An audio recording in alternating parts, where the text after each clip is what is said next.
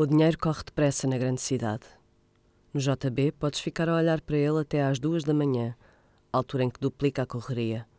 Tudo passa à tua frente e quase nem dás por isso. Quando tens 20, 30 anos, ou estás dentro ou estás fora. O mais certo é estar dentro. Depois começam a pôr-te de lado e tu começas a pôr-te de lado. Por fim, cansado, desistes.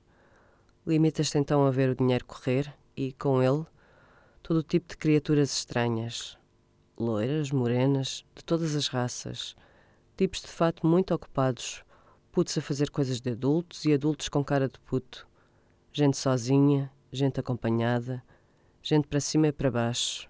Pessoas que sabem exatamente para onde vão, ou aparentam saber. Tim estava fora do esquema há tempo suficiente para não se deixar impressionar. Agora, limitava-se a arranjar um bom poiso numa das poltronas da sala principal do JB e assistir à azáfama do pilim lá fora.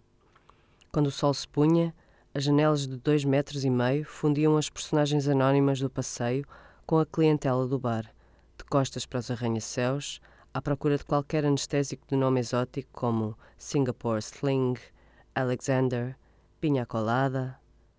Todos os dias, à mesma hora, perdido em pensamento nenhum, o velho Tim escorria cerveja pela goela, enquanto observava a gente que entrava e saía do JB. Gostava em particular das miúdas sozinhas e já com um grão na asa. Se fossem suficientemente boas zonas, podia até pagar-lhes um copo. Detestava os bebedores de cidra. Odiava as suas camisas desabotoadas e a maneira como se encostavam ao balcão a olhar superiormente para a plateia, enquanto embarcavam uma garrafa em três tempos. Depois de saciados, lá iam às suas vidas, passavam pelos seguranças com um até já, que significava que nunca mais ali poriam os pés. De quem Tim gostava mesmo era dos que passavam pelos portas arrastando uma mala de viagem e, muito timidamente, furavam até ao balcão. O barman ignorava-os durante um bom quarto de hora, o que lhes dava tempo para tentar descobrir a bebida mais barata ou popular e, com um sotaque cerrado, acabarem por pedir cerveja australiana.